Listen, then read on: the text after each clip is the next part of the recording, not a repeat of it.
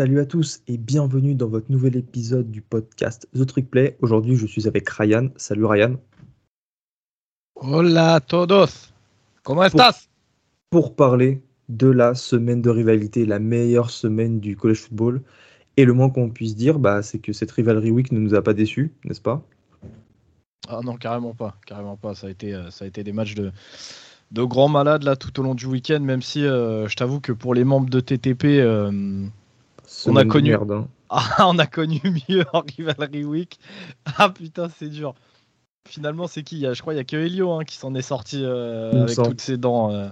Ah, mais Culio, un truc de malade en fait. Bah oui, Oregon, Notre-Dame, LSU, ah, on a tous mangé. Ole Miss, Oklahoma State, on a tous mangé là. Ouais, et puis manger sévère, tu vois. Genre, on a tous mangé plein la gueule.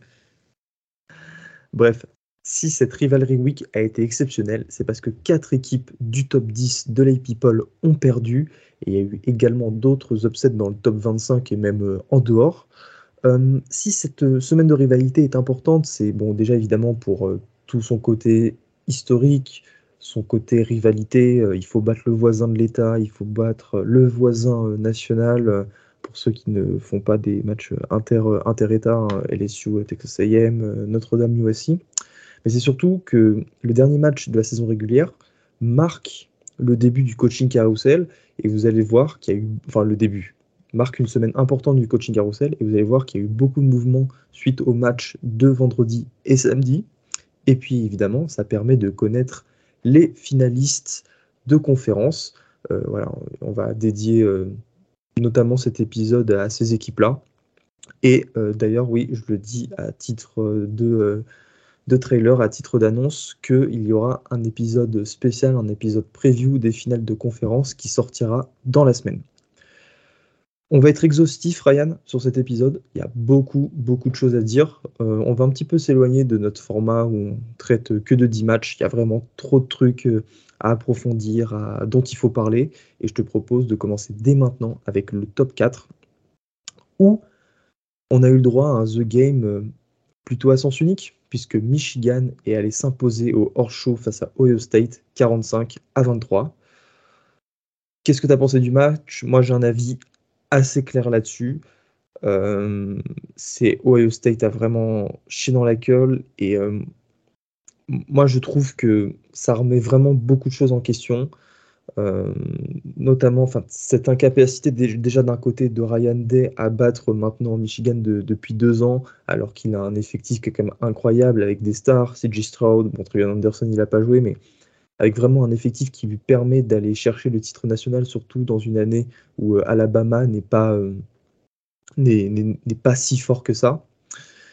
Et deuxièmement, c'est West T.J. Stroud qui nous a encore déçus. Alors, je ne sais pas par quel bout toi tu veux prendre ce match, mais je pense que c'était un, bon moyen d'y rentrer. Ouais, bah clairement. Après, moi, pour le coup, si je dois choisir un bout pour y rentrer, je vais, choisir de, partir un petit peu de manière, chronologique en, réagissant sur ton, euh, sur. Ouais, c'était un match à sens unique. Finalement, pas tant que ça. Quand, on regarde le score, on pourrait le croire euh, parce qu'en fait, tout s'est, euh, accéléré sur la fin pour Michigan, mais en fait, jusqu'à aller je dirais 10 minutes dans le quatrième quart-temps, ils étaient encore au coude à coude et c'était vraiment un match qui est, qui est parti sur un, sur espèce de faux rythme en fait et ça, a continué tout au long de la rencontre. Euh, il y a eu des passages ultra chauds, euh, je pense notamment, je crois que si je te dis pas de bêtises, c'était dans le deuxième quart-temps où, euh, où Michigan marque, derrière Ohio State remarque direct et puis Michigan remarque. Et sur du jeu très vertical, hein, chose dont on n'avait pas l'habitude, enfin dont on n'a jamais eu l'habitude avec, ah, avec Michigan. C'est ça. Après, pour le coup, il y, y, avait vraiment des, il y avait des raisons à ça, hein, euh, notamment déjà quant à ta superstar, donc euh, en l'occurrence Blake Corum, qui était donc euh, pas tout à fait out pour la rencontre. Ils l'ont rendu disponible quelques heures avant le début de la rencontre, mais finalement après, après deux, une ou deux courses, je crois, dans le match, Blake Corum fait signe que non, ça va pas être possible et, et il ressort en boitillant un petit peu. ton running back numéro 2, donc Donovan, Donovan Edwards, pareil, il avait un espèce de, gros strap autour de la main, il a joué blessé, lui aussi il était clairement pas à 100%. Et en fait, du coup, ce, jeu à la course de Michigan, qui était bah, leur force tout au long de la saison, il a mis vraiment, euh, ouais, je te dirais bien trois quarts temps avant de démarrer. Hein, sur la première mi-temps, euh, Michigan termine avec 5 ou 6 yards après une mi-temps complète. Hein. Au moment où ils rentrent à la mi-temps, ils ont 6 yards, je crois, à la course. Euh, donc franchement, on, le sait tous, c'est vraiment pas le jeu de Michigan de, jouer avec ses receveurs et de jouer un jeu vertical. Là, c'est passé sur, sur, sur deux, deux, gros big plays donc de, de Cornelius Johnson qui réussit à prendre le meilleur sur, sur les DB de, Ohio State, mais, euh, mais sinon, non. été aux fraises. Hein. Ah ouais, clairement, clairement. ça n'a pas arrêté de tout le match, mais donc euh, dire que c'était un match à sens unique, je trouve ça dur. Je trouve ça vraiment dur parce que vraiment, c'est. Ouais, mais je trouve, notamment sur les deux premiers cartons, et certes, le, score était serré, mais j'avais pas cette sensation qu'Ohio State pouvait. Euh, Michigan. Tu vois ce que je veux dire? Enfin, Moi, je trouve qu'il y avait de la maîtrise. Michigan faisait plein de stops. L'attaque d'Ohio State enfin, n'avançait pas, pas tant que ça. Et puis, tu avais ces jeux. enfin, tu regardes. Les, jeux verticaux, ça donne toujours euh, un, semblant de, domination. Tu vois ce que je veux dire? Quand, quand tu es capable de mettre euh, trois big plays en une mi-temps, de, mettre deux touchdowns de 70 yards, surtout quand tu es Michigan, et eh ben, ça dégage une sensation de puissance et dont on n'avait jamais été vraiment habitué avec ces Wolverines. Bah, bah, pour le coup, je, je, pense vraiment que ça, c'est ton ressenti à toi personnellement. Moi, j'ai pas trouvé que c'était le cas, tu vois. Euh, alors, certes, j'étais pas en mode, ouais, Ohio State, ils sont en, en pleine maîtrise, mais c'était pas non plus le cas pour Michigan. Ils ont vraiment galéré. D'ailleurs, euh, un petit, un petit shout-out à, JJ McCarthy qui a, qui a monté des vraies jolies choses, hein, euh, que ce soit à la passe, mais aussi en tant que leader. vraiment, en première mi-temps, il a, il a vraiment pris cette équipe de Michigan sur les épaules, euh, ils prenaient des coups, ils faisaient tout ce qu'ils pouvaient en fait pour faire avancer cette attaque et ça ne marchait pas. Et, euh, comme tu l'as dit, malgré en fait les deux gros big plays de, Michigan à la passe, euh, CJ Stroud répond euh, tac, du tac au tac avec lui aussi un gros big play sur Ebuka, si je te dis pas de bêtises. Donc non, vraiment pour le coup, j'ai pas senti que Michigan avait une maîtrise incroyable. Et je te dis, ça se, ça se décante vraiment en deuxième, en deuxième période quand on voit que Michigan commence à réussir à courir, enfin. Et, euh, notamment bah, dans, ce, dans ce dernier quart où là, coup sur coup, en fait, euh, ils font des drives, je crois, de un ou deux jeux parce que euh, Donovan Edwards va marquer des TD de, d'une soixantaine de yards en trouvant un trou de souris, quoi. Mais, mais sinon, non, pour le coup, je les ai vraiment trouvés au, coude à coude et les deux équipes se rendaient entre guillemets coup pour coup. Tu vois, la défense d'Ohio State réussissait à bien contenir l'attaque de Michigan aussi. Et paradoxalement, en fait, c'est c'est cette défense de State qui a surpris cette année, tu vois. Enfin, évidemment, l'attaque, euh, je crois que c'est la deuxième ou la troisième meilleure attaque du pays en termes de, yards euh, euh, parcourus, mais le calendrier ah, State, mais le calendrier State leur laissait la possibilité de, de faire de, telles statistiques. Et là, moi je te dis, j'ai été déçu. J'ai été déçu. Je m'attendais, je m'attendais à mieux jusqu'au début du match. Hein. On continue à parler de cette armada. Et en fait, c'est ça, comment, comment ne pas être frustré quand tu vois cette armada? Bah, je sais pas. Je sais pas. Moi, le premier, hein, tu sais que je suis un gros fan de, de CJ Stroud, et si on parle un, petit peu, un petit peu plus en termes de draft, même si mm. je sais que t'aimes pas ça. Ah, si, si, non, mais moi, ah. j'aime bien, c'est juste que, toi, faut. Il y a un temps pour la draft et il y a un temps pour le college football. Oui, bien sûr, bien sûr. Mais donc, euh, je sais que je parle plus draft parce que ça a aussi parlé à beaucoup plus de gens. Mais à choisir euh, jusqu'au début de cette année, hein, jusqu'au premier match de cette année et même encore jusqu'à ce milieu d'année, tu me demandais si moi demain j'avais mon first pick, je te disais je prends CJ Stroud. Mais en fait, là, il, finit très mal l'année. Il finit très mal l'année, là où Bryce Young bah, continue lui d'être très bon, tu vois. Mais là, CJ Stroud. Tu choisirais Bryce Young? À l'instant T, ouais, c'est possible. c'est possible. Je t'avoue que je change, je change d'année, je, change d'avis euh, un petit peu tous les jours là en ce moment. Mais en fait, euh, Bryce Young me montre des vraies qualités de leader. Il me montre des choses Mm. qui me plaisent énormément et, il est en train vraiment de me faire changer d'avis. Et au contraire, en fait, CJ Stroud est en train de perdre de sa, de sa brillance et de son éclat. Et là, c'est, il, sort de 3-4 matchs, CJ Stroud, où, franchement, c'est pas ouf.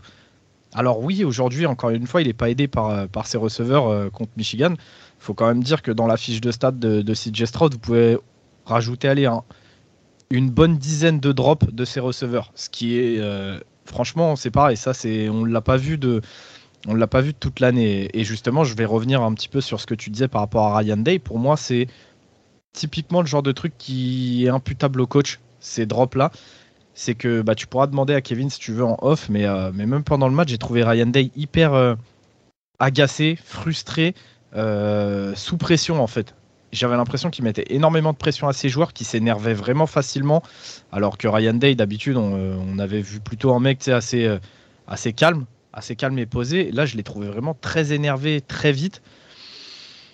Et donc, ouais, pour moi, ouais, c'est aussi putain de coach, ce genre de choses-là. Mais donc, ouais, si Jess Stroud perd, de, perd vraiment de, de, son éclat, de sa brillance ces dernières semaines, et déçu, déçu euh, sur ce match-là, déçu de, de l'attaque d'Ohio State, déçu d'Ohio State euh, dans les grandes largeurs.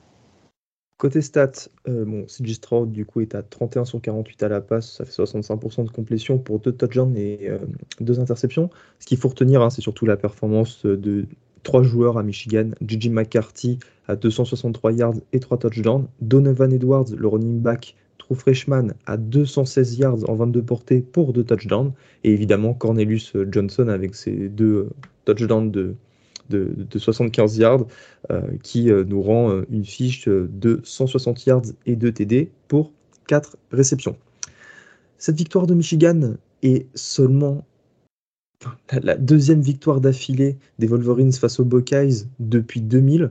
On sait que là, ces deux dernières décennies ont été très très compliquées euh, pour euh, les Maize et Blue. Ohio State euh, domine outrageusement, a dominé outrageusement ces, deux décennies. Mais cette victoire, surtout au-delà de, ce côté historique, a une importance primordiale parce qu'au final, c'est celle qui leur permet de se qualifier pour déjà la finale de la Big Ten. Ils affronteront Purdue.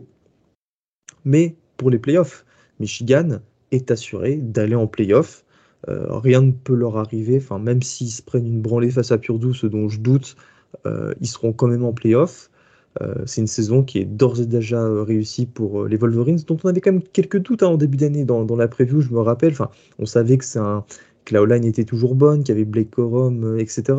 Mais on, se disait, bon, bah maintenant, voilà, il faut choisir entre deux quarterbacks. tu as une défense qui a perdu beaucoup de joueurs, dont Aidan Hutchinson. c'est vraiment une, une, saison très très belle. Et euh, bah là, je commence à croire que Michigan a même euh, peut-être des chances d'aller en finale nationale, euh, parce que ils affronteraient peut-être TCU en, demi. c'est un scénario qui est hyper plausible, et, voilà.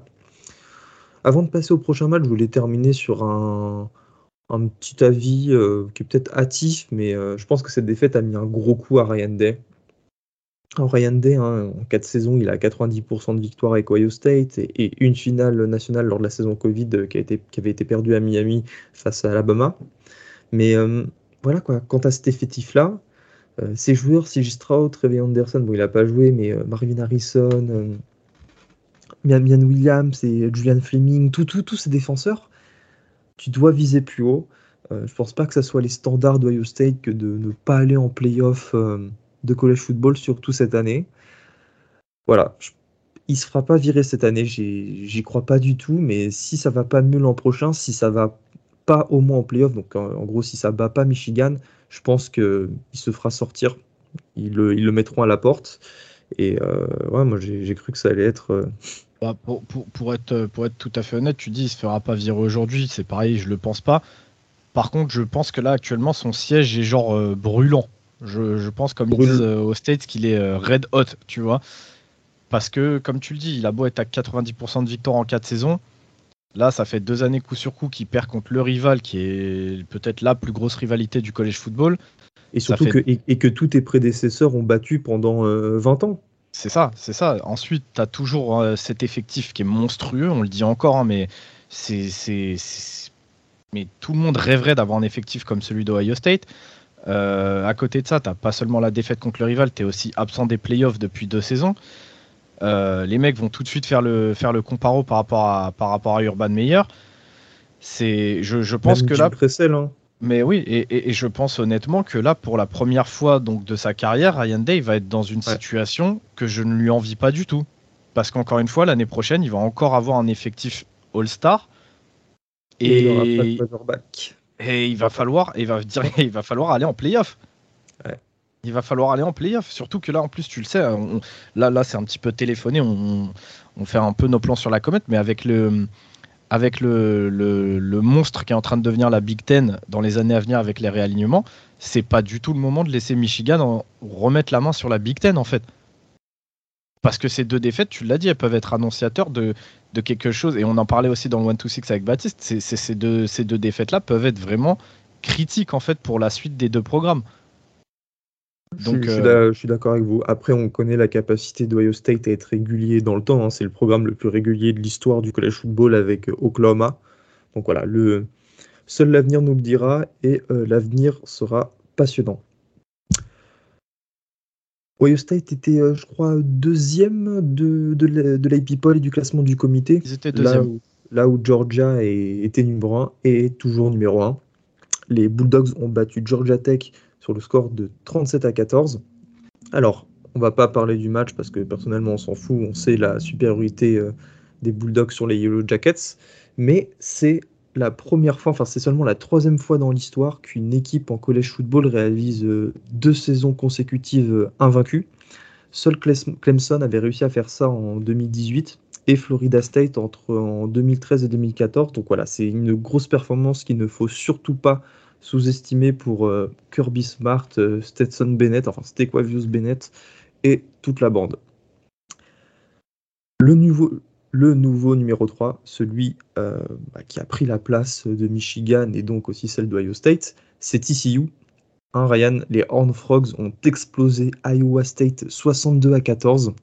Et euh, ce genre de victoire hein, qui permet de dire aux, journalistes et au comité euh, Vous hésitez à nous mettre numéro 3 Et bien là, vous pouvez rien faire. quoi. Pas possible. C'est une statement win qui, qui leur permet de vraiment s'ancrer à cette place. Et euh, bah, en s'ancrant à cette place, TCU termine invaincu cette saison. Euh, je crois que c'est la première fois depuis 2008 qu'une équipe de Big 12 termine une saison régulière invaincue. Oklahoma la gagne souvent hein, cette conférence, mais perd toujours un match à la con. Et voilà, c'est dire la, performance hein, de, de, euh, ah, le coach, j'oublie toujours le nom. Quel nul. Alors que Chris Kliman, non, c'est une autre équipe en, violet, c'est Kansas State, c'est Sonny Dykes. Hein. Donc voilà, Sonny Dykes pour sa première saison qui termine à 11-0.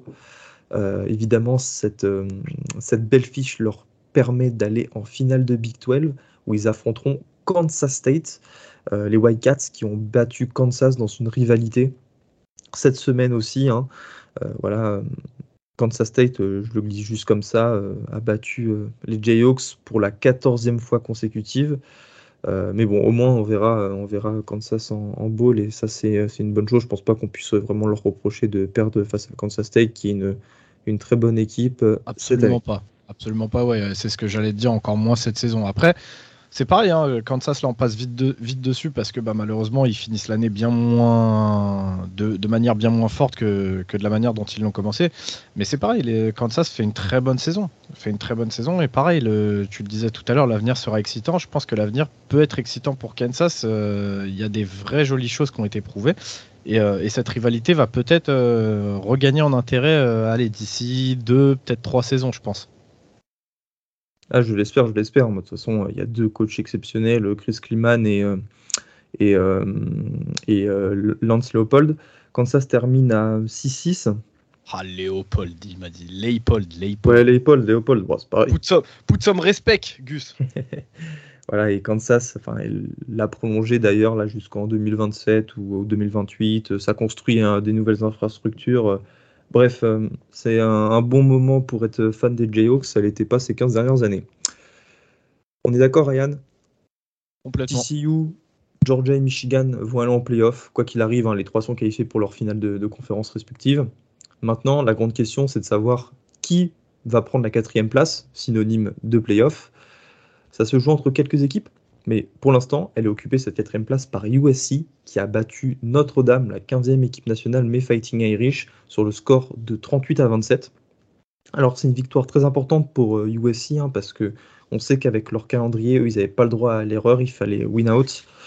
Et ils l'ont fait, hein, ils ont rien à dire, ils nous ont, ils nous ont battus, euh, je vais dire à plat de couture, non, faut, faut pas exagérer quand même, parce que c'est une équipe qui, euh, en dépit de, tout ce qu'on peut dire sur Caleb Williams, sur Jordan Anderson, sur cette attaque, a beaucoup de points faibles. Mais ils ont gagné le match et au final, c'est le plus important en college football. Hein.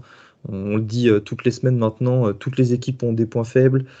Beaucoup d'équipes ont perdu des matchs à la con cette année, qui ne, ne, enfin des matchs qu'il ne fallait pas perdre et qui leur ont coûté beaucoup, notamment dans, la course au playoff. Hein. Je pense, bah, désolé Ryan, avec LSU et Texas A&M dont on parlera après. USC n'a pas fait cette erreur et il faut leur rendre hommage. Cette victoire est leur première face à Notre-Dame depuis 2016. Euh, ce qui est euh, donc une, déjà une grosse performance pour euh, Lincoln Riley, coach de, première année à, USC. Qu'est-ce que je peux dire sur le match, si ce n'est que en fait, moi qui disais que Notre-Dame allait dominer la rencontre dans les tranchées sur la ligne de scrimmage, bah, en fait ça s'est pas du tout passé comme ça. C'est USC qui a pris Notre-Dame à son propre jeu en installant un, jeu à la course et nous en fait on n'a jamais réussi à, à contrer tout ça. Euh, ça allait trop vite. L'attaque up tempo de, de USC a, a, vraiment bien fonctionné. Et moi, ça me fait chier de le dire parce que. Enfin, voilà, j'aime pas USC, c'est un, un, rival et euh, ça m'énerve un petit peu de voir quand, quand juste un an, en faisant venir un coach, en faisant venir des transferts, ils arrivent à atteindre euh, bah voilà, des playoffs que, que Notre-Dame a comme atteint deux fois, mais ça fait 30 ans qu'on a du mal à arriver à, ce niveau je l'ai un petit peu en travers. Mais si on doit parler de quelque chose, Ryan, c'est Caleb Williams. Alors, il y a deux angles. Le premier, c'est une perf exceptionnelle qui lui assure euh, son Iceman. Je vois pas en quoi il pourrait, euh, le perdre. Il faudrait que Max Degan euh, fasse une, une, de malade lors de la finale de conférence et que Caleb Williams fasse de la merde aussi lors de la finale de conférence face à, face USC. voilà, grosso modo, hein, comprenez il a 99% de chances de, le remporter.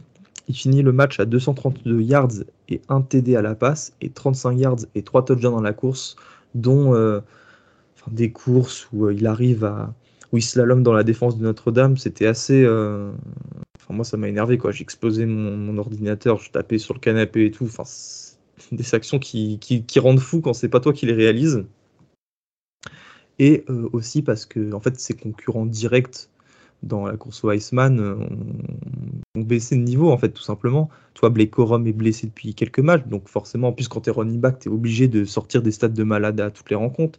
CJ Stroud, euh, il baisse de niveau. Bryce Young, on en parle moins parce qu'Alabama n'est n'est pas invaincu. Euh, il y avait qui d'autre, Ryan, de, dans la course là, il, y avait, il y avait Drake May. Drake May qui a May, il vient de perdre deux matchs d'affilée. C'est ça. Non, mais je, sur, sur ça, je suis d'accord avec toi. Je pense que là, ça y est, les, les jeux sont faits, euh, on en a parlé un peu, on en parlait un petit peu sur le fait que cette année la course Iceman n'était pas folle et que euh, finalement il n'y avait personne qui se dégageait plus que ça. Je trouve qu'il n'y a pas de star cette année. Enfin, il n'y a pas de star, il n'y a pas un mec qui euh, statistiquement se. Ouais, statistiquement ou en termes de, charisme ou de. Mm. Tu vois ce que je veux dire De, de personnage. Il n'y a pas de personnage cette année et tu sais que si t'es pas un personnage dans le collège football et que derrière tu t'as pas non plus les stats, bah voilà, ça devient compliqué. Donc cette année, j'ai l'impression qu'on a. Caleb Williams quand même. Hein. C'est un personnage, mais là, c'est pour ça que tu vas le critiquer. Je te laisse le critiquer, vas-y. Ouais, t'inquiète, t'inquiète. Tu veux, dis ce que tu veux. Mais je vais me mettre sur ses côtes. Non, mais juste pour finir ce que je disais sur le, sur le Iceman Trophy, ça a plus être, j'ai l'impression, cette année, un, un, Iceman par, euh, par dépit, en fait, parce qu'il n'y a pas mieux, en fait. J'ai pas, voilà, c'est ça, j'ai l'impression que Caleb Williams n'a pas battu ses concurrents c'est juste que c'est le moins faible d'effort, un petit peu, même si c'est un petit peu euh, irrespectueux pour lui, mais euh, moi personnellement, je me comprends dans ce que je veux dire. Et, euh, sinon, non, pour Caleb Williams, tu l'as dit, vraiment, c'est, ça a été révélateur sur ce match, mais c'est vrai que ça faisait quelques matchs déjà que c'était le cas. je n'aime pas son attitude, j'aime pas son attitude, j'ai plutôt même détesté son attitude et ça me ça m'a d'autant plus interpellé que bah, Caleb Williams j'aimais plutôt bien justement quand il a réussi à choper le poste à Oklahoma. Donc c'est un, garçon que j'aimais bien. USC bah, je les déteste pas donc j'ai aucune raison de, les, de les haïr tu vois. Notre-Dame non plus c'est pas une équipe que je porte particulièrement dans mon cœur. Donc un mec qui vient et qui trash talk Notre-Dame en soi ça m'a jamais dérangé ça me dérangerait pas plus que ça. Pour autant j'ai trouvé Caleb Williams particulièrement irrespectueux et hautain sur euh, sur ses célébrations, sur sa manière, son attitude vraiment au global sur le match. Alors on en a parlé en, perso, hein, pour être très honnête, pour être honnête avec vous. Euh, on en a un peu euh, parlé en, parlé en perso et voilà, il y a certains qui, trouvent que c'est pas méchant, d'autres qui trouvent que si justement. Moi j'ai vraiment, j'ai vraiment pas aimé, j'ai vraiment pas aimé ce que j'ai vu et euh, pour moi c'était pas juste du trash talk, c'était, c'était de l'irrespect, c'était personnel un petit peu et j'ai pas, j'ai pas compris pourquoi. Donc euh, ouais, Caleb, euh, j'aime pas, j'aime pas ce qu'il est en train de devenir et euh, je sais pas pourquoi il devient comme ça, mais j'ai peur que, que le garçon vrille, enfin, d'ici la fin de son cursus et, qu'il finisse par exploser en vol, que ce soit sur, sur sa fin de carrière universitaire ou plus tard en NFL. Mais j'aime pas ce que je vois. J'aime vraiment pas ce que je vois. Donc, j'espère dans la start machine. Ouais, ouais, ouais, ouais, ouais, ouais. Et j'ai peur que, je sais pas, j'ai l'impression que ça lui monte un petit peu à la tête.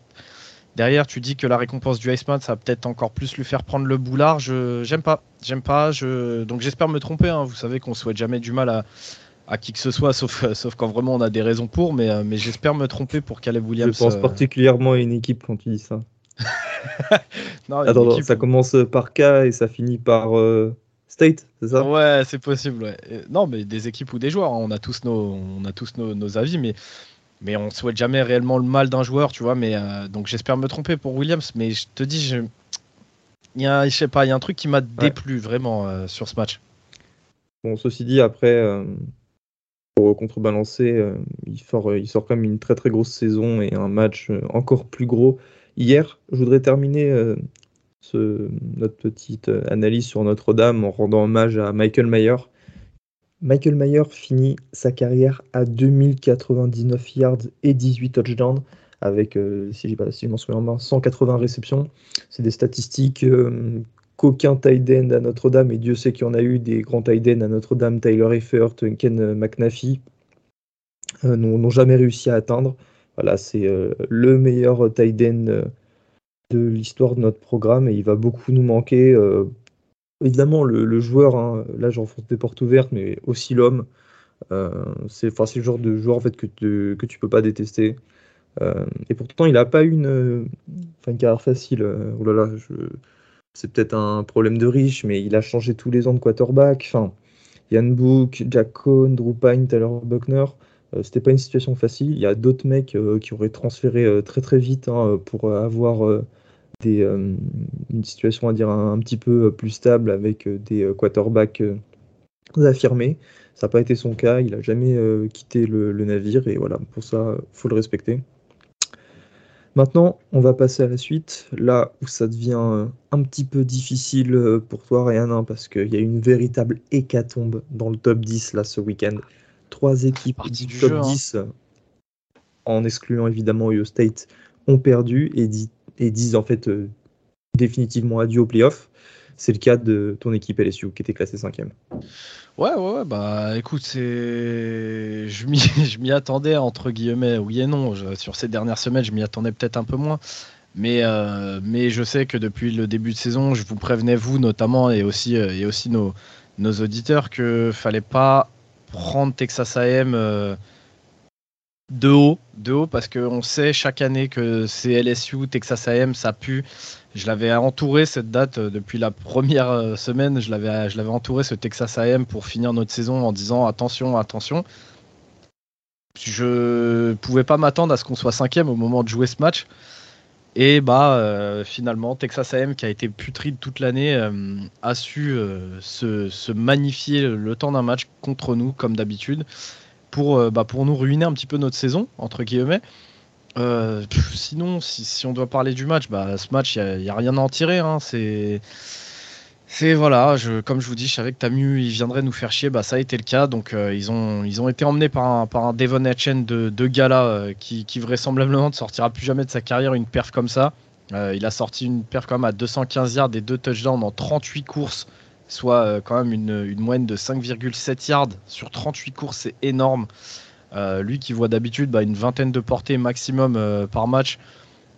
Donc les Aggies sont fait vraiment une, joie d'apparaître transfiguré sur ce match. de la même manière, la défense des Tigers qui était ô combien dominante cette année, et eh bah, cette fois-ci, comme, ça a été le cas en fait un petit peu contre Tennessee, ils avaient décidé juste de pas jouer. Euh, bah, résultat des courses, ça fait 38 points encaissés, soit le deuxième plus gros total de la saison. Après, justement, encore une fois, Tennessee qui nous avait, euh, qui nous avait mis 40 points. Euh, vous avez eu pêle-mêle bah, des, plaquages ratés, des, des, des, sacs ratés sur, sur, sur Connor Wegman. Wegman qui était sur un nuage lui aussi, complète et tout. Euh, leur receveur Muhammad, le, sophomore qui tape des one and catch entre deux de nos DB. Enfin bref, c'était, ça faisait partie de ces matchs où euh, bah, tout simplement on n'est pas dedans. On n'est pas dedans et tout réussit à l'adversaire. Donc, euh, bah, quoi dire si, tu dois faire une, rétrospective un petit peu, bah, tu peux te dire que tu as des regrets pour les Tigers, bah, parce que, comme, comme tu le sais, Gus, sur les dernières semaines, on se prenait un petit peu à rêver. Mais finalement, c'est que partie remise. On a achevé quand même une saison régulière de, haut niveau, pour pas dire de très haut niveau, qui nous permet bah, finalement de jouer, de jouer pour le titre de la SEC, alors que bah, plutôt dans l'année, on espérait au moins faire bonne figure pour, la, pour la première année de, Brian Kelly. On espérait aller faire 7, wins, 7 wins, on aurait été satisfait. Finalement, t'en fais quand même euh, fais 9, je crois. Euh, tu peux rêver jusqu'à la limite, bah, l'avant-dernière semaine, tu peux rêver de, carrément euh, playoff. Donc ça, reste une, ça reste une très belle saison pour LSU, mais ça fait chier de finir comme ça contre, contre ce Texas AM. Quoi. Ce Texas AM qui ne, qui ne montrait rien, ne serait-ce que le match contre Miami. On a vu le, niveau de Texas AM, c'était bah, putride, on l'a dit toute la saison. Donc Ouais, ça reste en travers de la gorge, mais en soi, ça reste une, super saison et, j'ai kiffé. d'ailleurs, cette saison qui n'est pas finie, hein, on, a, toujours un, SEC Championship Game contre Georgia, même si, bah, tu le sais, j'y crois, que très peu, mais, voilà, on ira et on jouera notre maximum, histoire justement de ne pas avoir de regrets. Et voilà, enfin, je pense qu'il ne faut pas prendre tout pour acquis, surtout dans ce sport où tout va si vite. Euh, vous allez terminer dans le top 10, vous allez avoir un très beau bowl. Euh, certainement un bowl du, nouvel an. Enfin, ça fait. Euh, oh bah, ah, Ou alors ils quand même. Ou alors ils vous font descendre jusqu'au Citrus Bowl, qui est un très beau bowl d'ailleurs. Mais euh, je sais pas, on verra. Ah, mais ça me ferait chier. Je t'avoue quand même que vu la saison qu'on sort, j'aimerais quand même bien faire un bowl du nouvel an. Fait chier quoi. En déception, et là, elle est grosse. C'est Clemson, alors classé 8 qui a perdu face à South Carolina sur le score de 31 à 30. Les Gamecocks mettent fin à la série de 40 victoires consécutives de Clemson à domicile. C'était euh, tout simplement la, la, plus longue, la plus longue série euh, du pays. Voilà, Clemson, euh, ça sentait quand même la merde ce match. Ah, bien sûr. Bien sûr, ça sentait la merde ce match. C'est depuis plusieurs semaines, on l'a appelé, on l'a call. Euh, je pense notamment à Valentin, il y avait moi, euh, mais on n'était pas les seuls hein, à dire que Clemson, malgré tout le talent qu'ils empilaient dans l'effectif, ça puait vraiment du cul. Et, euh, qu'il fallait pas qu'il fallait pas se laisser tromper bah, justement par cette saison un peu en, trompe-l'œil de Clemson qui restait longtemps longtemps invaincu avant d'avoir sa première défaite. Oui, dans les faits, vous étiez invaincu, mais on l'a dit, cette équipe, il y avait vraiment des, des red flags et on attendait de voir justement qu'ils seraient capables de, mettre fin à leur série. Alors certes, on s'attendait peut-être pas à ce que ce soit South Carolina, mais comme je l'ai dit juste au-dessus avec Tamiu, c'est comme ça, la rivalry week, c'est des matchs de rivalité où tout peut se passer. Euh, donc j'ai envie de te dire, c'est Clemson finalement, bah c'est voilà, on s'y attendait un petit peu et, euh, ça a été bah, du coup South Carolina quoi. Et euh, après voilà, faut, faut, dire quand même que Clemson encore une fois a pas brillé. Euh, Spencer Rattler, il a, il a eu beau montrer l'étendue de son talent avec 360 yards et deux touchdowns. Il glisse aussi deux interceptions qui auraient pu coûter très cher à South Carolina. Dont un pick six sur sa première passe, je crois. C'est, oui, il me semble en plus. Donc donc euh, tendu, tu vois, très tendu. Euh, je pense qu'à côté de ça, on peut aussi dire que South Carolina a, fini sa saison un peu, un peu en boulet de canon. Hein. Euh, alors il n'y a pas beaucoup de gens qui pariaient sur une bonne saison de South Carolina. il Moi je pense qu'ils ont été, ils ont été nuls jusqu'à Tennessee. Oui, ils, se mangent un 36 à 3 face à Florida et après ça bat Tennessee de 30 points et ça va battre Clemson à Clemson en, en mettant fin à leur série de 40 victoires à domicile. Ouais, non, mais après, à côté de ça, tu peux aussi regarder le bilan de, de Beamer, tu vois. Tu peux pas juste dire qu'ils étaient éclatés, mais, euh, mais en tout cas, je me rappelle, moi, au début de saison, quand je fais leur preview. La fin de saison me fait changer d'avis, ça c'est sûr. Ah, mais tu vois, finalement, la, la fin de saison dernière aussi, elle était censée vous faire changer d'avis. Et puis, euh, cette année, dans les previews, Rebelote, j'étais un des seuls entre guillemets, un des seuls clowns à les annoncer au moins en, 6-6. Et pour moi, c'est ce que je leur voyais. J'imaginais même pas qu'ils feraient mieux que ça. Tout le monde a dit qu'ils allaient être en 6-6, gros. Hein. Ils peuvent pas être à moins de 6-6. Ah, On sait que c'est impossible d'être à moins de 6-6. Non, arrête, arrête. Bah, retourne écouter la preview que je fais. Écoute, Georgia State, Charlotte, South, Carolina State. T'as déjà trois victoires, plus, plus Vanderbilt. Enfin, ah, mais plus Vanderbilt, encore une fois, non, mais Vanderbilt, c'est pas prendre pour, pas prendre pour acquis. Non, mais même les autres années, tu peux, tu peux paumer un match, euh, le seul match de Vanderbilt qui vont gagner dans l'année, bah, ça peut être contre un autre mec de, contre, une, contre un autre programme de sec. Non, mais tu vois, enfin, ce que je veux dire, c'est qu'en sec, avec les 8 matchs par conférence, et c'est pour ça que là, je crois, il y a 11 équipes de sec qui sont qualifiées pour un bowl. quand t'es pas qualifié pour un bowl, c'est vraiment que tu as fait une saison dégueulasse. Bah, par exemple, Auburn. Et euh, ça veut vraiment dire beaucoup. Personne doutait que South Carolina allait, allait aller en bowl. Enfin, je sais pas. Je... Euh, alors, alors, si vraiment, pour le coup, je te promets, retourne écouter un peu ce, qu'on, ce qui se disait en début de saison. C'était peut-être pas toi, ton cas personnellement, mais moi, j'étais un des vrais rares du podcast à dire que South Carolina, j'aimais bien ce qui se faisait, tout ça, tout ça. Et même moi, je les voyais pas aussi haut que bah, finalement où ils terminent, tu vois. ils terminent à 8-4, seulement 4 bah, défaites face à Arkansas, Georgia, Missouri et Florida. C'est ça. Et, euh, et, donc, euh, finalement, bah, Shane Beamer, c'est un 2 sur 2. Hein. Deuxième saison, deuxième grosse saison. Et, euh, et encore une fois, bah, je vais finir avec les mêmes mots que je disais l'année dernière. C'est South Carolina. J'aime bien ce qui se fait avec Beamer. J'aime bien ce qui se construit. Par contre, côté Clemson, j'attends de voir. J'attends de voir la saison prochaine. je sais que bah, toi aussi, Angus, hein, tu le sais, beaucoup d'inquiétudes côté Clemson. Il va falloir tourner la page. Et je pense que ça va vite basculer. Tu vois bah, j'attends de voir, j'attends de voir. Euh, pour le coup, Yugalele, encore une fois, il sort un match horrible hein, euh, là contre South Carolina. Euh, je sais pas si toi, Gus, t'as les stats. Si, j'ai les stats. Tu veux que je te les dise?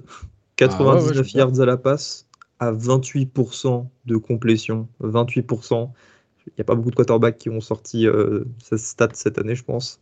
Un touchdown, une interception et un touchdown dans la course. C'est clairement une performance dégueulasse. Et ça n'a pas dissuadé euh, Dabo Swinney de euh, le bencher pour le ball. Il a, bah, il a déjà dit après le match qu'il serait titulaire euh, pour, pour le ball de fin d'année.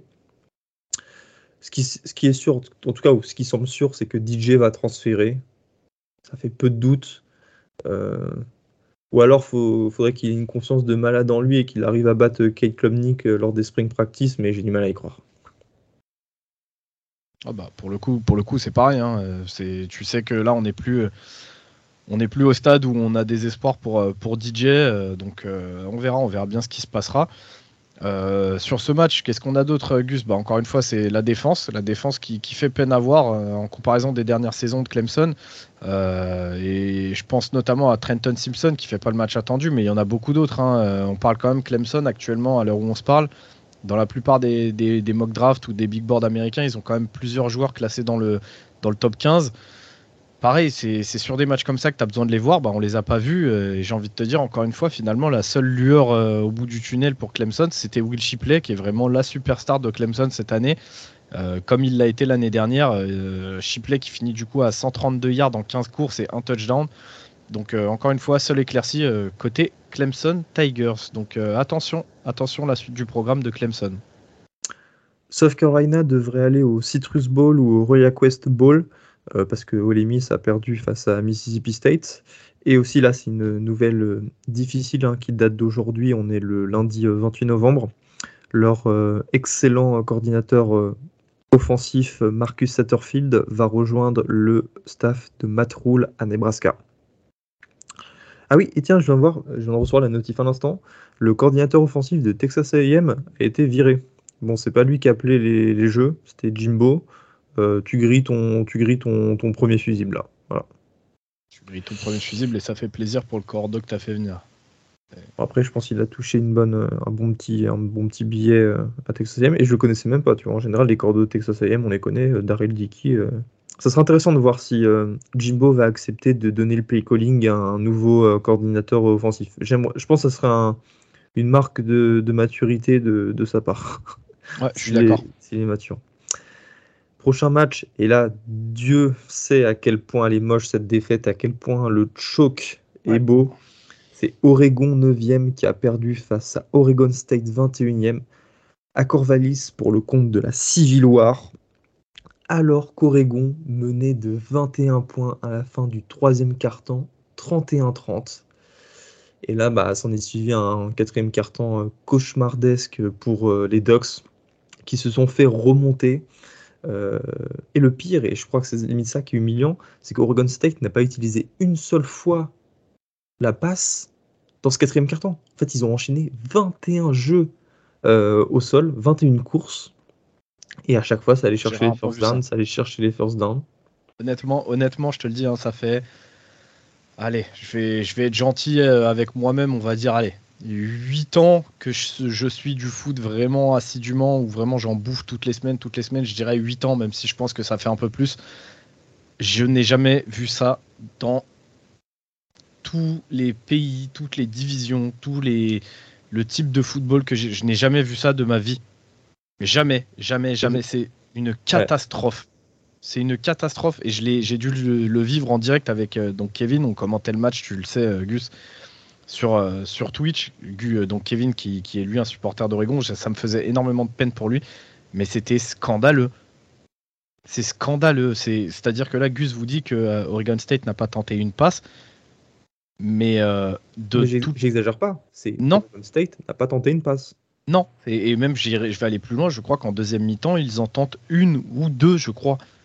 Sinon, ça n'a joué que de la course en deuxième mi-temps.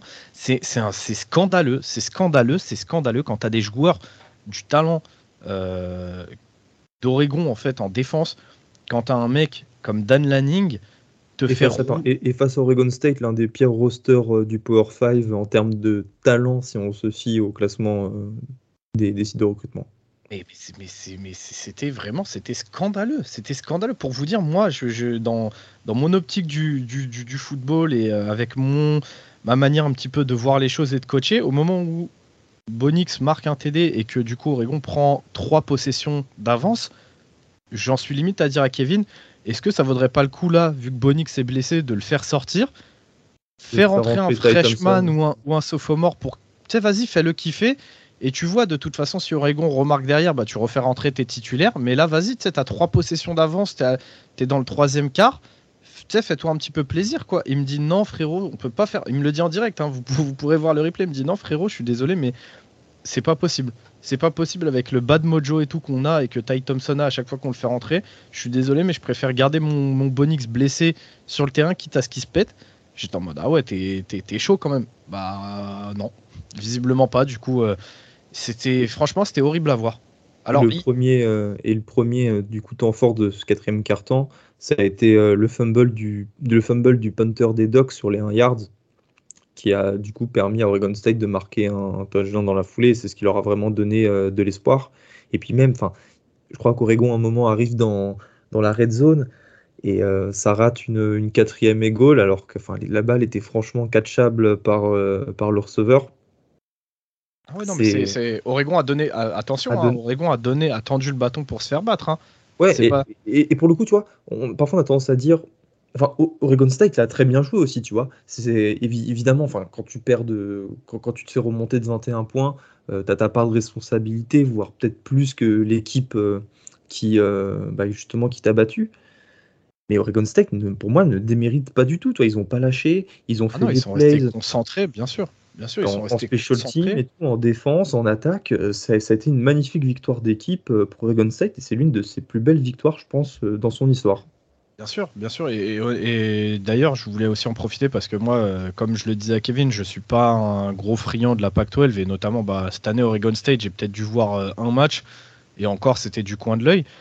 Mais respect à leur running back là, Martinez, le, petit freshman. Je, ne sais plus s'il est true freshman ou pas, mais euh, quel joueur Quel joueur. D'ailleurs, on a eu un débat en même temps euh, avec Kevin pendant le match où on se disait est-ce que euh, pour lui, il vaudrait pas mieux qu'il transfère? Kevin m'a dit qu'il pensait pas, mais, mais quand je vois le talent du joueur, je me dis quand même qu'il y a peut-être d'autres choses à faire, ne serait-ce qu'en Pac-12, s'il a envie de transférer. Il transférer bah, je sais pas, plus d'exposition, plus de talent autour de lui qui te permet de potentiellement plus briller. Bah, T'as vu, il a brillé, hein Oh, ah la, line d'Oregon State a dominé euh, la ligne défensive des Dax. Oui, enfin même toi qui est, qui, qui, qui est de mauvaise foi, tu sais que c'est pas la même chose de briller à Oregon State que de briller en sec. C'est un dessin. Enfin, ce que je veux dire, c'est que j'ai pas envie euh, que dès qu'un joueur fait une bonne saison, qu'il parte en Big Ten ou en sec. Quoi. Faut de la diversité, il faut qu'il y ait des bons joueurs partout. Euh. Bien sûr, mais tu sais comme moi aussi qu'à la fin de la journée, ça reste un business. Ouais. Dire, ça, dire ça à un joueur si. Hmm. Si le mec a une optique de derrière vouloir percer, aller en NFL et de mettre toutes les chances de son côté, encore plus quand les mecs c'est des running back et que tu sais que running back c'est un poste extrêmement compliqué parce qu'il y en a tous les ans et tous les ans. après là c'est qu'une performance, tu vois. Enfin, oui. je regarde, il en a fait combien sur la saison? Sur la saison, il est. Ah, c'est quand même sur la saison, il a 970 yards de cette touchdown. Je pense que c'est leur meilleur coureur. Ah oui, bah c'est. je crois que c'est un freshman ou un true freshman. Et tu vois, euh, au final, c'est pareil que. En, gros, c'est comme si tu me disais euh, l'année dernière, bah pourquoi, euh, pourquoi Troy Dye il, irait transférer, tu vois. Mm. C'est vrai, aussi, et finalement le mec a décidé de transférer parce que Lincoln Riley et parce que USC, plus gros marché, blablabla. Bla Donc on verra, mais, euh, mais en tout cas, je suis vraiment surpris par leur petit running back là, Martinez, j'ai bien aimé. Et, aussi surpris par cette équipe qui termine la saison, Ryan, à 9 victoires et 3 défaites. Euh, incroyable, seulement des défaites face à USC, euh, d'ailleurs de très peu, face à Utah et face à Washington aussi de très peu superbe saison Dragon State. J'ai hâte de voir où ils vont aller en bowl. Je pense qu'ils vont obtenir un bon petit truc là parce que putain, finir en 9 points quand t'es quand es cette équipe, bah c'est une vraie performance dont, dont il faut parler. Maintenant, il y a eu un, un autre truc important. C'est euh, Kenny Dillingham, le coordinateur offensif d'Oregon, qui est arrivé l'an dernier en provenance de Florida State. Hein. C'est le premier coordinateur offensif euh, du staff de, Dan Lanning. Est parti prendre le poste de head coach à Arizona State il devient par l'occasion le premier coach en FBS à être né dans les années 90. Si vous êtes né dans les années 80, ça vous met un gros coup d'yeux, je suis désolé. Moi ça va, j'ai encore du temps. Hein. Je suis né euh, dans les années 2000, donc j'ai le temps de voir ça arriver. Fais gaffe, toi, ça te prend au nez, Ryan, hein. bientôt. Oh, moi ça, ça, moi ça, ça, me dérange pas. Genre, honnêtement, je te dis. Ça, arrive plus vite qu'on ne le croit. Oh, moi, je t'avoue, la vieille, ça me dérange pas. Je crèverai quand je crèverai. Et, voilà. non, vraiment, je te dis, c'est pas quelque chose qui me gêne. Kenny Dingham, enfin, l'attaque d'Oregon a été excellente cette année. C'est euh, normal qu'il qui, soit demandé en fait tout simplement. Et puis Arizona State, c'est son alma mater. Comment tu refuses ce poste quoi? Et puis Arizona State, c'est une, fac cool. Il était en pleurs lors de la conférence de presse. C'est euh, un super mouvement d'Arizona State qu'on avait call dans euh, notre épisode coaching carousel.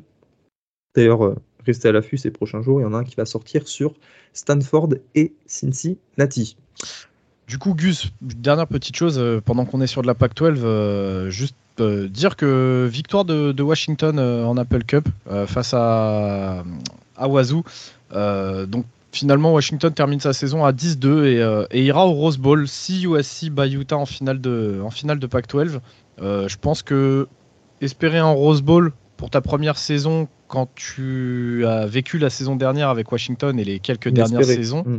c'est quand même, euh, voilà, je pense que aussi pour le coup, euh, tu as de quoi être en hélicobite euh, pour la première saison de Callan de Bauer.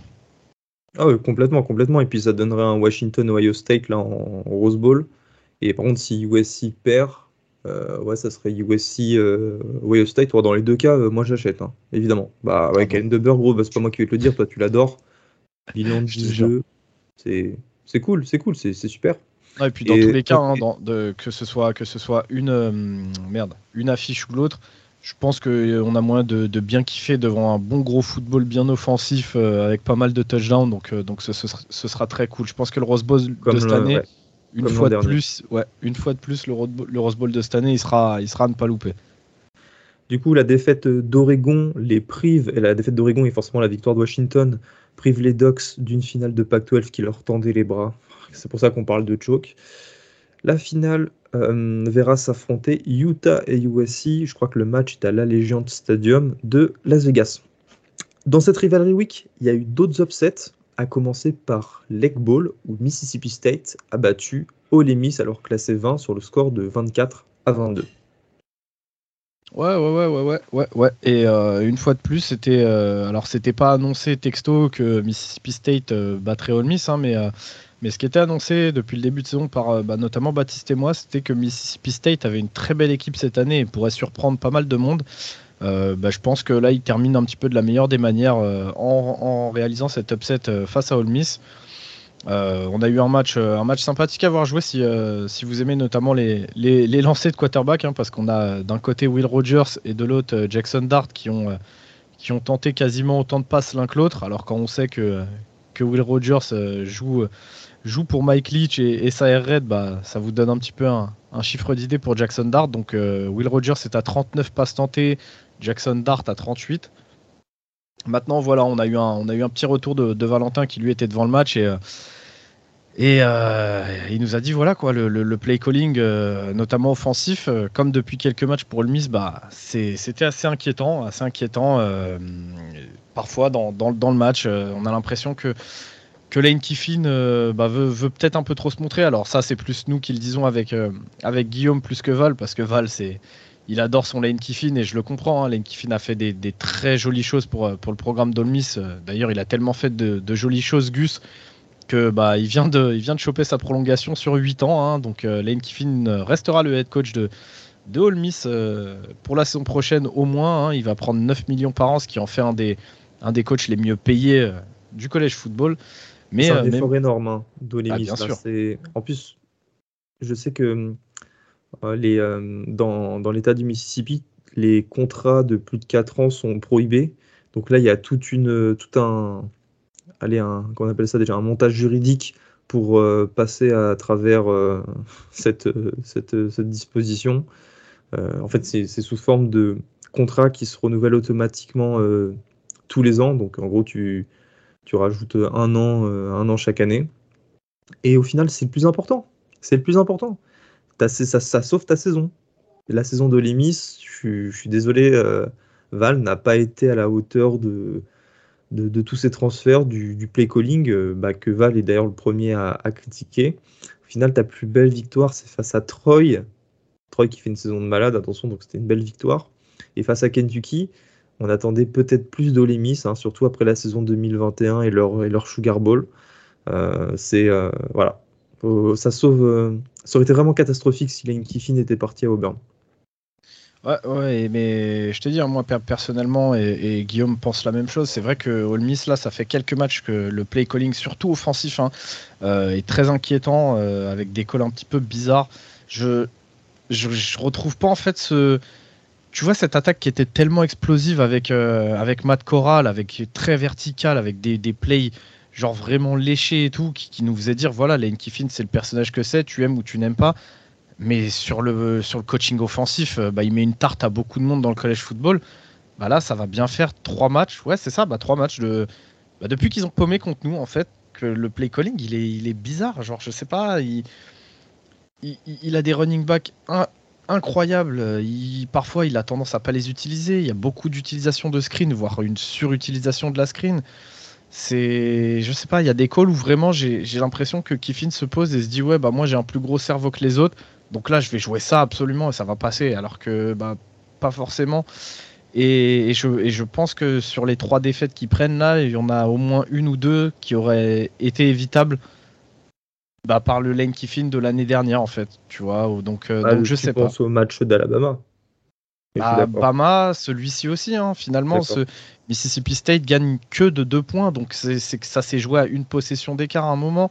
Donc euh, je sais pas. Ça s'est joué au mauvais coaching à la fin. Hein. On, l'a vu en direct avec Ryan, avec euh, Ryan, avec Val. Ah, tu vois, donc euh, le gagner. Ça fait déjà, en fait, ça te fait deux matchs que potentiellement tu aurais pu win contre deux jolies équipes. Si tu les gagnes, bah, t'es peut-être pas là où tu es actuellement. Donc Ouais, je... Olmis a mal fini sa saison et j'espère voir autre chose l'année prochaine parce que, pareil, deux ans d'affilée, en fait, ça me ferait la même sensation qu'avec Ryan Day où je me dirais, bah, deux ans d'affilée comme ça, hmm, pas bon, tu vois, pas bon. Donc euh, j'espère voir autre chose de Lane Kiffin, mais en tout cas, comme tu le dis, le plus important, c'est que c'est qu'il reste là. Euh, il a vraiment fait des choses magnifiques pour le programme et si Olmis est aujourd'hui classé et attractif, c'est aussi grâce à ce qu'a apporté Lane Kiffin. Donc, euh, moi, personnellement. a, a, besoin de s'inscrire dans, dans, dans, le temps, dans un temps long. Et euh, c'est pour ça que c'est très très bien. Ça annonce de, de belles futures euh, années pour, pour le transfert Portal King, transfert, portail des transferts qui a ouvert, là, les, enfin qui ouvre le 4 décembre. Et punaise, hein, suivez-nous sur Twitter parce qu'il y a un nombre de joueurs qui vont changer d'équipe voilà, ça, va s'envoyer. Hein. Là, là, quand, quand, le portail, quand le portail va ouvrir officiellement, euh, Gus, euh, ça va s'envoyer ça. Ça marche? Ça a changé cette année. Il y a deux cycles. Le premier en décembre et le second en mai. Et en gros, là, du, tu peux t'inscrire dans le portail des transferts que du 4 décembre jusqu'au 21 janvier ou 11 janvier. Euh, ce qui nous laisse une fenêtre très très réduite dans laquelle là, il va falloir aller chercher des, des superbes joueurs. Et par exemple, là, il y a Jeff Sims qui est de Georgia Tech qui est entré sur le portail des transferts. Il y a Malik Hansby, le quarterback d'Arkansas. Il y a Theo Wiz, là, à l'instant, le receveur d'Oklahoma. T'as le, as le running back de Bama, là, Sanders. Là. Et oui, évidemment, Trey, euh, Sanders, je crois. Je crois que c'est. ouais, enfin bref, il y a plein de. Et, Kate McNamara, le quarterback backup de, de Michigan, il y a encore des noms encore plus beaux qui vont sortir, donc restez à l'affût. Le fait que Kiffin reste, et bah ça la fout mal à Auburn, qui faisait de lui son candidat numéro 1. Alors maintenant, il semble que les Tigers ont jeté leur dévolu sur Hugh Freeze, le coach de Liberty, qui a prolongé hein, chez les Flames là, de, pour une somme, très très grosse somme, mais bon, ça restera moins que ce que Auburn propose. Liberty qui a perdu face à New Mexico State 49-14. Alors je pensais pas voir ce résultat un jour, étant donné que New Mexico State est l'une des pires équipes euh, du pays et ce depuis, euh, depuis, euh, depuis très longtemps. Il s'est fait pas mal critiquer là-bas. voilà, ça m'étonnerait pas de, le voir débarquer à Auburn, bien qu'on ait vu des, des, là, des, des, des, reports d'insiders qui disent que Auburn explorerait le plan C, sachant que Hugh Freeze est le plan B. C'est euh, les temps sont durs, les temps sont durs dans l'Alabama. En notre Et, d'ailleurs, d'ailleurs, cocasse, euh, cocasse euh, Gus, c'est que bah, Liberty a au moins mis un petit TD à la fin pour, pour sauver l'honneur parce que sinon, dans le quatrième quart-temps, il y avait quand même 47 à 7 hein, pour, pour New Mexico State. Donc, imaginez, imaginez juste la tronche, de, la tronche des supporters quand tu ne mets qu'un seul TD à New Mexico State, ça pique. Et puis là, on va faire un petit circle of sock. New Mexico State bat Liberty. Liberty bat Arkansas. Arkansas bat Ole Miss. New Mexico State bat Ole Miss. Voilà. On adore le, on adore le college football. New Mexico State better. Non, mais ça, j'adore. Quand les Circle of Sox sont, sont complétés, bah, en Pac-12, il a été complété euh, cette année. Ah, la pire équipe de Pac-12 euh, pourrait battre la meilleure équipe de Pac-12. La pire équipe de Pac-12, elle est championne de Pac-12. Ça, c'est ce que tu sais pas, gros. ah, mais c'est cool. Bah, on, a, on a eu une conférence hyper homogène, ça, franchement. Puis même en sec, toutes les conférences ont été homogènes, hormis la, hormis la Big Ten. Ça, c'est vraiment cool. Sinon, NC State a battu North Carolina dans la rivalité. North Carolina qui était classé 17e avec son quatrième quarterback, c'est le petit ref euh, Finlay. Alors, je sais plus où il est en NFL, Finlay. Tu sais où il est? Qui ça? Qui donc? Dis-moi. Euh, comment il s'appelait la Finlay? Non, euh, Ryan Finlay ou je sais pas quoi. Il, avait joué aux Bengals un moment avant que. Ah oui, je vois de qui tu parles. Ouais, je crois, que c'était, je crois que c'était Ryan. Et alors, par contre, où est-ce qu'il a joué? Je me rappelle plus du tout. Genre, il a joué à NC State Il, était, il était aussi à NC State? Ouais. Donc, bref, ben Finlay, là, était euh, le quatrième euh, quarterback euh, de, du Wolfpack, hein, qui a vu se blesser Devin Leary et MJ Morris. Et il a un troisième d'ailleurs, mais lui s'était blessé à l'entraînement. C'est déjà la deuxième défaite d'affilée pour North Carolina qui fait vraiment une fin de saison mais affreuse hein, après avoir perdu face à Georgia Tech. C'est vraiment pas beau. Maintenant, ils sont déjà qualifiés pour la finale d'ACC qui joueront euh, ce samedi à Charlotte face à Clemson. En autre rencontre, c'est la Governor's Cup, le derby du Kentucky, non pas le Kentucky Derby, ce qui peut, peut prêter à confusion. C'est le 25e Louisville qui a perdu face à Kentucky sans Malik euh, Cunningham, en fait, qui a joué que les premières minutes euh, du match. Défaite 26 à 13. Concernant les autres rivalités, là on va faire un petit tour. Hein. On ne peut pas parler de la Rivalry Week sans parler du duel in the Desert, de l'Iron Bowl, du Sunshine Showdown, du Paul Bunyan Axe. Euh, il y a trop de matchs intéressants dont il faut parler. On commence Ryan avec le Sunshine Showdown entre Florida et Florida State. Florida State a battu les Gators. Pour la première fois euh, depuis quelques années maintenant, je crois que Florida domine quand même pas mal cette série depuis. Euh, depuis que Florida State va mal, euh, grosso modo, donc 2018-2017. Euh, Florida State est dans 9-3 pour la première fois depuis 2016. C'est vraiment cool et Mike Norvell voilà, a sauvé, a sauvé son, son siège. Ouais, ouais, ouais, bah pareil, on va passer, on va passer rapidement dessus hein, parce que bah ça fait, ça fait déjà un petit moment qu'on est, qu'on est sur l'épisode, mais, mais ouais, joli match, joli match, très très gros match. Si vous avez l'occasion de, de, vous le refaire en, en replay, n'hésitez pas. Euh, Florida, Florida qui peut s'en mordre les doigts quand même parce que bah, ça n'a pas été très bon en défense, ça s'est fait un peu rouler sur la gueule. Euh, beaucoup de grosses actions où, euh, notamment Jordan Travis réussit à s'échapper de la pression et fait passer la défense, la défense de Florida un petit peu pour des clowns. à côté de ça, Florida qui à un moment du match, je crois que c'est dans le troisième carton ou le début du quatrième, qui arrête complètement de courir, alors que pour le coup, bah, la course marchait plutôt bien, plutôt vraiment bien.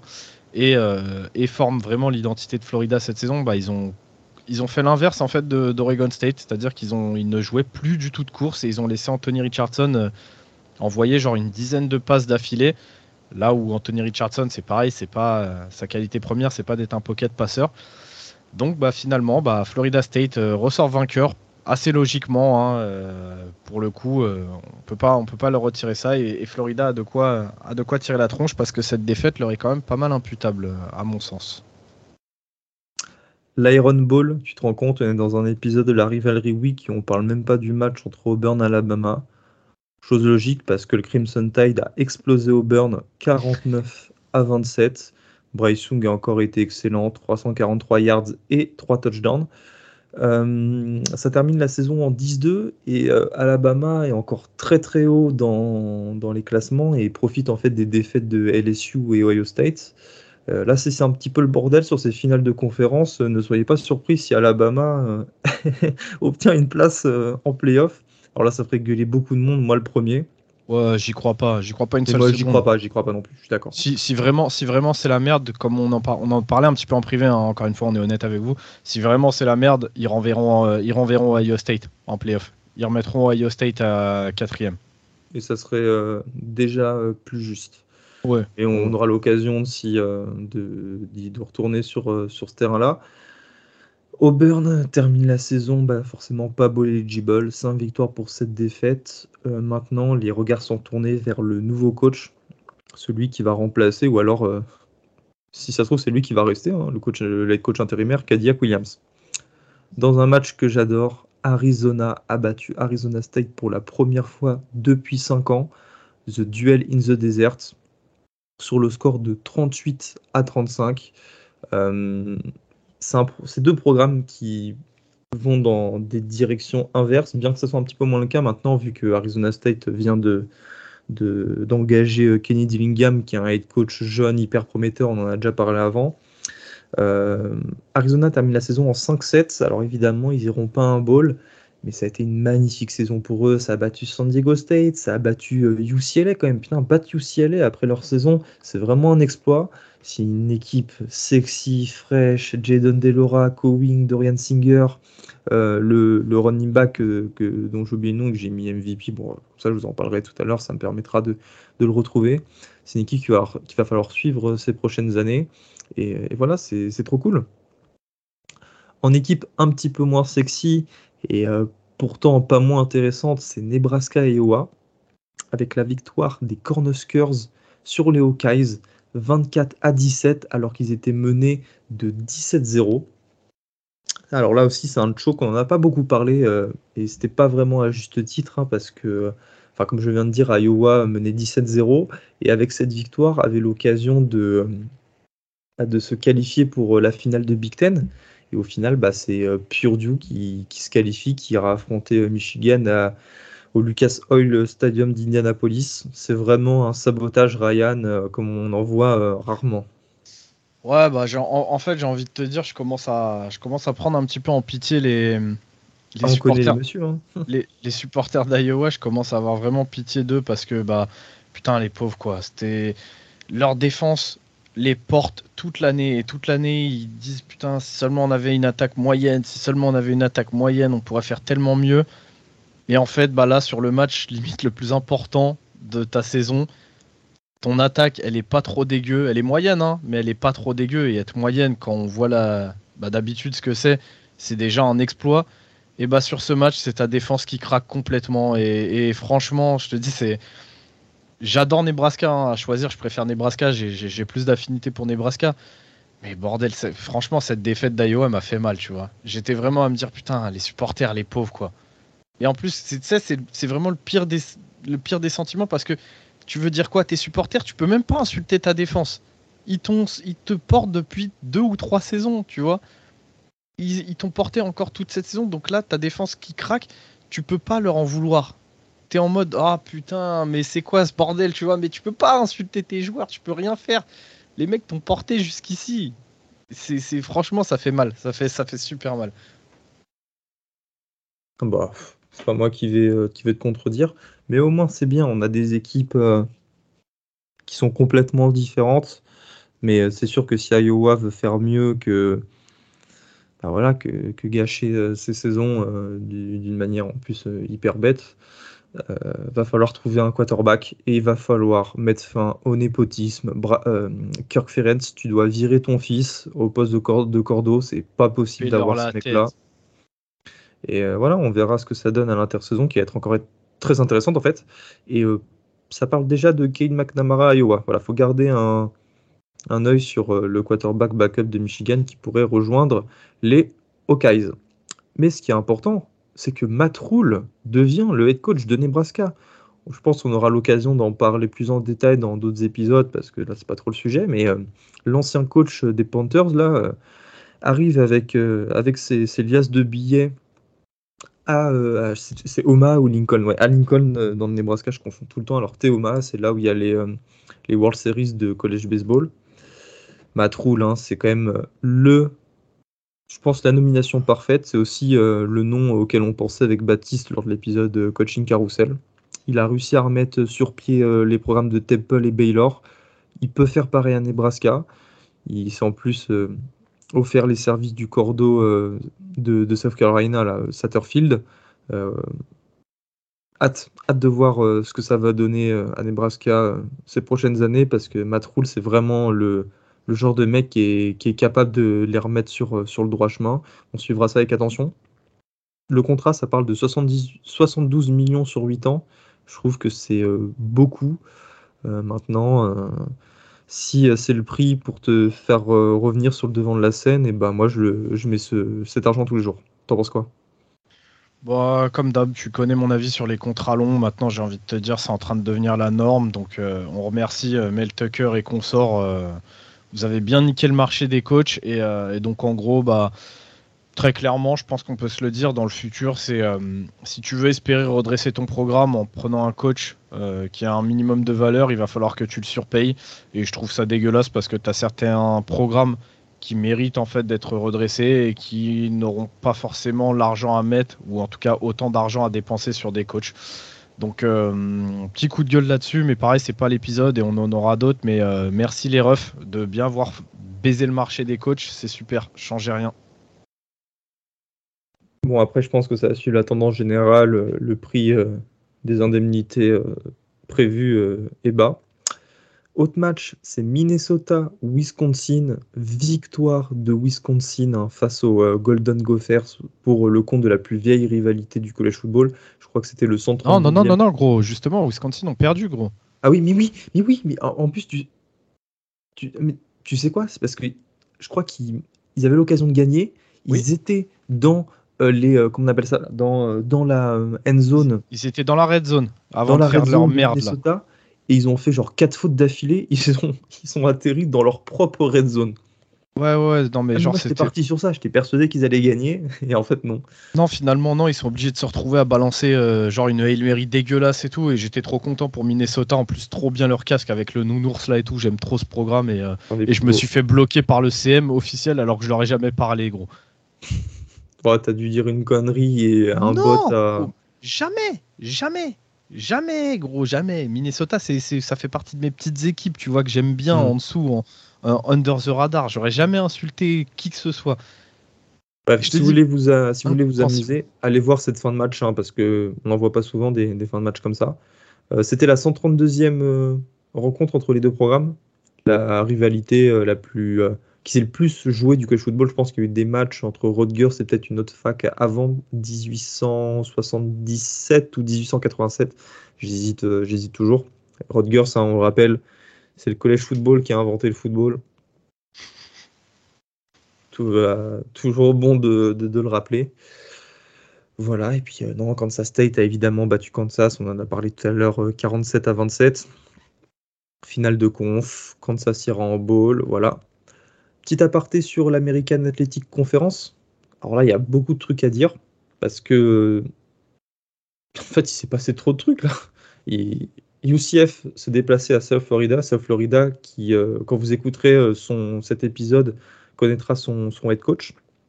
UCF est mené jusqu'à la dernière minute et là, tu as un catch mais de malade du receveur Alec Holler de la main gauche. Euh, sur, je crois, en, plus en, back shoulder, mais vraiment très, très, très beau, à 21, 21 secondes de, la fin du match, qui permet à UCF de se qualifier pour la finale.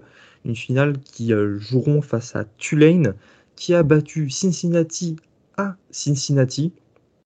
Là aussi, Cincinnati qui était classé 24e, ce qui est un véritable exploit euh, à deux titres. Le premier, c'est que Cincinnati était sur une une série de 32 victoires d'affilée à domicile. Euh, c'était la seconde plus longue série de victoires à domicile euh, après Clemson, qui a aussi perdu ce, week-end. Mais c'est aussi la fin d'une autre série qui, là, pour le coup, alors ça remonte à, à Mathusalem. Tulane était sur une série de 61 défaites consécutives face à des équipes classées. Leur dernière victoire face à une équipe classée remonte au 6 octobre 1984. C'est euh, c'est ouf, c'est des stats ouf. Euh, les mecs qui arrivent à les ressortir, euh, ah, moi je respecte. Ça, je... Parfois, tu as des gars, ils arrivent à trouver des stats, je sais pas comment ils font. Tu sais, c'est le genre de truc que tu notes dans un fichier Excel et t'attends 10 ans que l'événement, l'euro-événement arrive pour pouvoir la ressortir et faire des tweets, faire des retweets. Ah, tu crois qu'il y, a 10 ans, il y avait des fichiers Excel? Ouais, quand même. Ah, je sais pas. En 2012. Je sais pas. Non, par contre, ce qui me fait chier euh, par rapport à ce match, euh, bah, on va mettre les deux pieds dans le plat, hein, même si euh, vous reviendrez dessus plus tard. Mais putain, suite à, suite à ce match, ça fait chier quoi. On a Luke Fickel qui se barre de Cincinnati pour, pour rejoindre Wisconsin. Euh, et, côté Green, Wave de Tulane, c'est pareil, on était en train justement de les encenser parce qu'on disait que ça faisait deux saisons que, qui montraient des jolies choses et que ça devenait solide. Là, les mecs. Mais non, vas-y, euh, c'était une blague, une blague. Ah, d'accord. J'étais en train de dire, bah, pas, attends, je comprends pas là. Bah, si, euh, ils, étaient en 2-10, mais je comprends pas pourquoi avec Val, vous dites qu'ils étaient bons l'an dernier. Bah, parce qu'ils montraient des jolies choses, gros. C'est. Bah ouais, de 10, tu peux montrer des jolis. Et d'ailleurs, regarde, la, la preuve, c'est qu'on se trompait pas. Regarde cette année. Enfin bref, on, y reviendra. Là, ça fait déjà beaucoup de temps qu'on est sur l'épisode. Mais, euh, mais ouais, donc du coup, deuxième saison, là, euh, un petit peu cool de Toulon. Les mecs arrivaient à ce match en étant 19e. Là, ils ont battu un autre classé, donc ils vont encore monter un petit peu. Et, euh, et bah, eux aussi, en fait, vont voir leur, leur head coach se barrer. Je sais plus où, Gus, je sais pas si t'as l'info ou pas. mais à Georgia Tech. À Georgia Tech, exactement. C'est pas sur un je pense que c'est une, des cibles principales, mais c'est pas du tout sûr.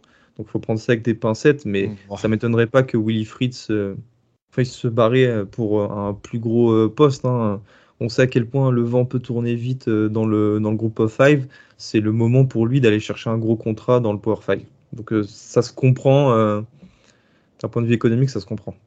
Bien sûr, bien sûr, ça se comprend, mais ça, me fait chier pour autant pour Tulane qui, bah, en fait, recommencer à, à, prendre un petit peu de couleur et, euh, finalement bah, va voir l'herbe couper un petit peu sous le pied. Donc euh, c'est dommage, je trouve ça dommage. Euh, et, pour Cincinnati, on en reparlera dans un autre épisode parce que le, le cas Luke Fickle, ça va, ça va cristalliser un peu plus de débat, je pense. on le dit rapidement, le Luke Fickle qui quitte Cincinnati pour devenir le head coach de, de Wisconsin. Euh, un move dont enfin on s'y attendait pas du tout quoi. et là ça mérite vraiment qu'on y revienne en détail mais vous, vous aurez l'épisode cette semaine on enregistre ça avec Baptiste et Elio. Ce qui nous donne une finale UCF Tulane. Si Tulane remporte ce match, bah, la Green Wave se qualifierait pour un bowl majeur. Tu sais à quand ça remonte leur dernier bowl majeur? Bah, Déjà c'est du temps où ils étaient en sec, je spoil. Dis une date ah au pif. Hein. Ah ouais, une date en sec, je sais pas moi, les années, je sais pas, 1900 déjà. non, 1900, je sais pas, je sais même pas, je sais même pas les dates de quand, gros. Je suis pas un historien comme toi du collège football. 1940, c'était le Sugar Bowl, pendant la guerre. Frère, euh, l'autre, le quarterback, il a shooté Hitler et puis après il a envoyé une Hail Mary, on est où là? C'est grave possible. Hein. Bref, bah non, ça aurait été après 1900. Euh, euh, ça, aurait été, après 1944. J'attendais que tu te corriges tout seul. Bref. Sinon aussi, tu as la Sunbelt là, qui est encore hyper intéressante euh, cette année. Oui, ah ça faut le noter, il y a James Madison qui a battu Coastal Carolina 47 à 7, mais les Dukes ne peuvent pas aller en, finale de, Sunbelt parce que quand tu arrives en fait de FCS, c'était leur première saison en FBS, tu n'es pas éligible à un bowl et en général, tu peux pas te qualifier pour, ta, finale de conférence. Ce qui nous donnera une finale de conférence entre Coastal Carolina et Troy, je crois. Si je dis pas de bêtises. Troy qui finit la saison en 10-2 pour la première année de John Sumroll, leur coach. Ce qui fait, en fait, c'est le nouveau coach, c'est le coach de première année qui a le meilleur bilan. Je trouvais ça euh, assez euh, juste de, euh, de le mentionner. voilà, après, je vais pas faire le mytho avec vous. Troy, c'est le genre de programme que je regarde pas le samedi. Non pas parce que c'est pas intéressant, mais parce que il y a d'autres rencontres. On termine sur deux matchs. Oklahoma qui perd face à Texas Tech. C'est la première fois de l'histoire que Texas Tech bat euh, la même année euh, Texas et Oklahoma. Euh, grosse performance encore pour la première saison de Joey Maguire, le, gourou, le, réputé coach lycéen, lui qui a fait plein de lycées au Texas. C'était une victoire dans, un match superbe. Hein. Ça s'est renvoyé la balle là, pendant toute la seconde mi-temps. J'ai vraiment kiffé voir la fin. Et Texas Tech l'emporte sur un walk-off field goal 51 à 48. Et on va terminer avec euh, la fin d'une ère à Stanford, David Shaw qui démissionne. Alors David Shaw, si vous ne savez pas qui c'est, c'est le coach du Cardinal depuis euh, maintenant 2010 ou 2011. C'est celui en fait, qui avait pris la relève de Jim Harbaugh à l'époque, lorsqu'il était le coach de Stanford, avec euh, notamment Andrew Locke. C'est le coach hein, le plus victorieux de l'histoire du programme. 96 victoires et 53 défaites, 3 titres de Pac-12 et 2 Rose Bowl. Ça avait commencé à, se compliquer là, ces 4 dernières années euh, avec euh, aucune saison positive, mais là encore, on, en revient, on reviendra en détail avec Baptiste dans l'épisode Coaching Carousel.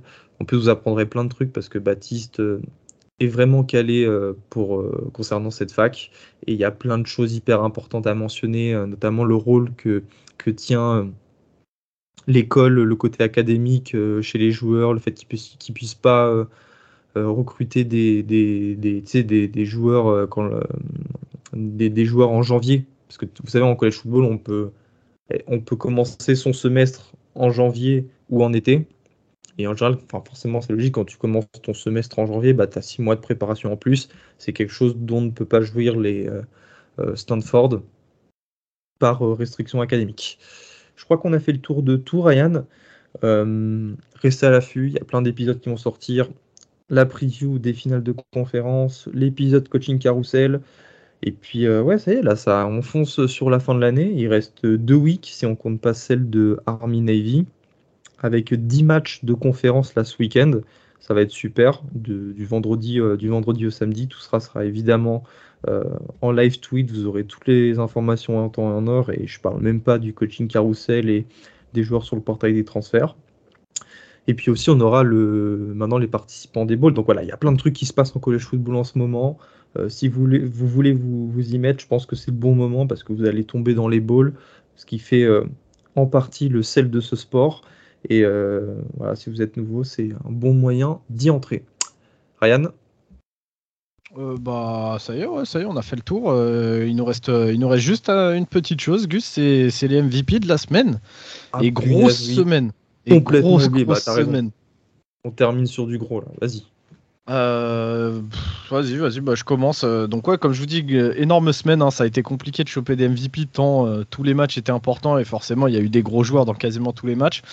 Euh, comme d'habitude, j'en ai, deux de mon côté. Donc, euh, je vais commencer en attaque avec euh, bah, Donovan Edwards, le running back numéro 2 de Michigan, qui sort une fiche, donc, comme on vous l'a dit tout à l'heure, de 22 courses pour 216 yards, 2 touchdowns. Il est à 9,8 yards par course.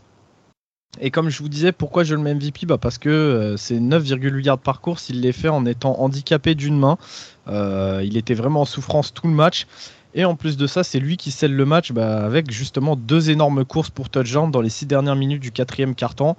Je pense que quand tu fais ce genre de perf euh, à The Game, ça mérite, euh, ça mérite d'être MVP de la semaine. Euh, et pour ce qui est de la défense. D'accord.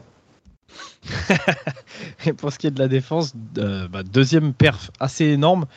Euh, j'ai choisi euh, Kitan Oladapo, euh, defensive back d'Oregon State, les Beavers, qui a réussi un match à 17 plaquages. Alors 17 plaquages, même s'il y en a 10 qui sont des assists uniquement, Euh, ça reste une perf incroyable, surtout pour un DB. Et, euh, comme vous le disait Gus tout à l'heure, euh, les Beavers qui ont vraiment rien lâché contre, contre Oregon et qui ont cru tout le match, bah, je trouve que c'est peut-être une des plus belles représentations de voir un de tes DB faire quasiment bah, faire plus de plaquages que, tes linebackers. Et 17 plaquages sur un match, c'est assez exceptionnel. Et toi alors Gus, c'est qui ton MVP Moi, c'est le running back d'Arizona dont je vous parlais tout à l'heure, Michael Wiley. 12 courses pour 214 yards et 3 touchdowns, plus 3 réceptions et 51 yards. Tu remportes la Territorial Cup dans The Duel in the Desert. C'est mon MVP de la semaine. Et c'est complètement compréhensible. Bah, du coup, Gus, à moins que tu aies quelque chose à rajouter, je pense que je pense qu'on a fait le tour. Un gros gros tour cette semaine et, euh, en tout cas, bah, cet épisode, un nouvel épisode enregistré avec plaisir par vos charmants serviteurs. Euh, salut tout le monde. Salut à tous, passez une bonne semaine et restez connectés. Ciao, ciao. Salut.